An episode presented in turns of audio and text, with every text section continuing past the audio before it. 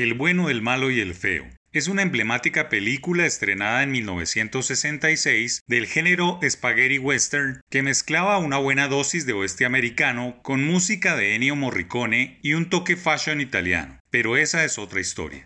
Lo que ahora corresponde es tomar prestado su pegajoso título, usado muchas veces en el periodismo para dividir o segmentar tres caras de una situación y que ahora usamos para mirar qué será lo bueno, lo malo y lo feo que tendrá que enfrentar el presidente Iván Duque en sus últimos 365 días, 8.760 horas o 525.600 minutos.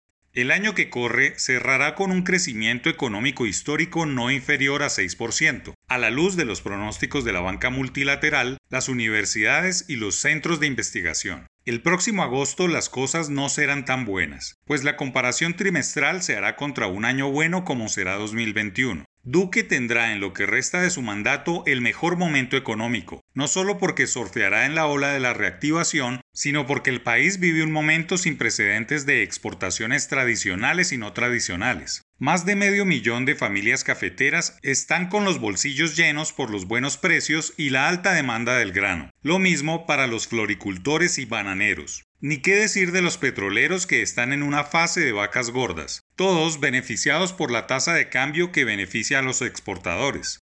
Las tasas de interés también están en un nivel histórico, se mantendrán bajas y el consumo será nuevamente el eje vital de la economía. Los alcaldes, que no han podido gobernar por la pandemia, empezarán a hacer obras públicas, fuente importante para reducir el desempleo.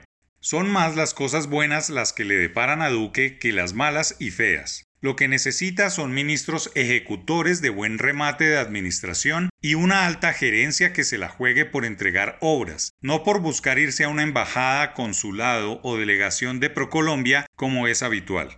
Lo malo viene de la campaña política visceral que la oposición le hará a su remate de gobierno. Hay muchos candidatos de centro e izquierda, incluso fuego amigo del Centro Democrático y Partido Conservador, que le van a jugar al desprestigio y desconocimiento de su legado. Ahora más que nunca vigilarán que tanto alcaldes, gobernadores y demás ejecutores presupuestales activen la ley de garantías para que nada se vea. Siempre hacer campaña contra un gobierno saliente será más fácil que hacer propuestas para los próximos cuatro años. Duque debe enfrentar las malas cifras de desempleo y una deuda externa inocultable que dejará más que la olla raspada de las finanzas públicas, casi que sin olla, sobre lo que gravitará la discusión electoral por la presidencia de Colombia.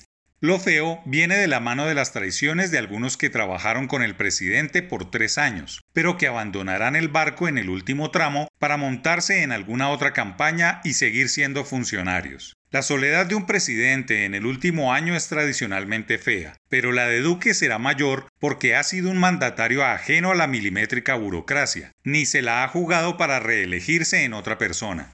Se puede hablar de lo bueno, lo malo y lo feo, pero quizá más adelante se hablen del bueno, del malo y el feo, como realmente se llama la película de Sergio Leone.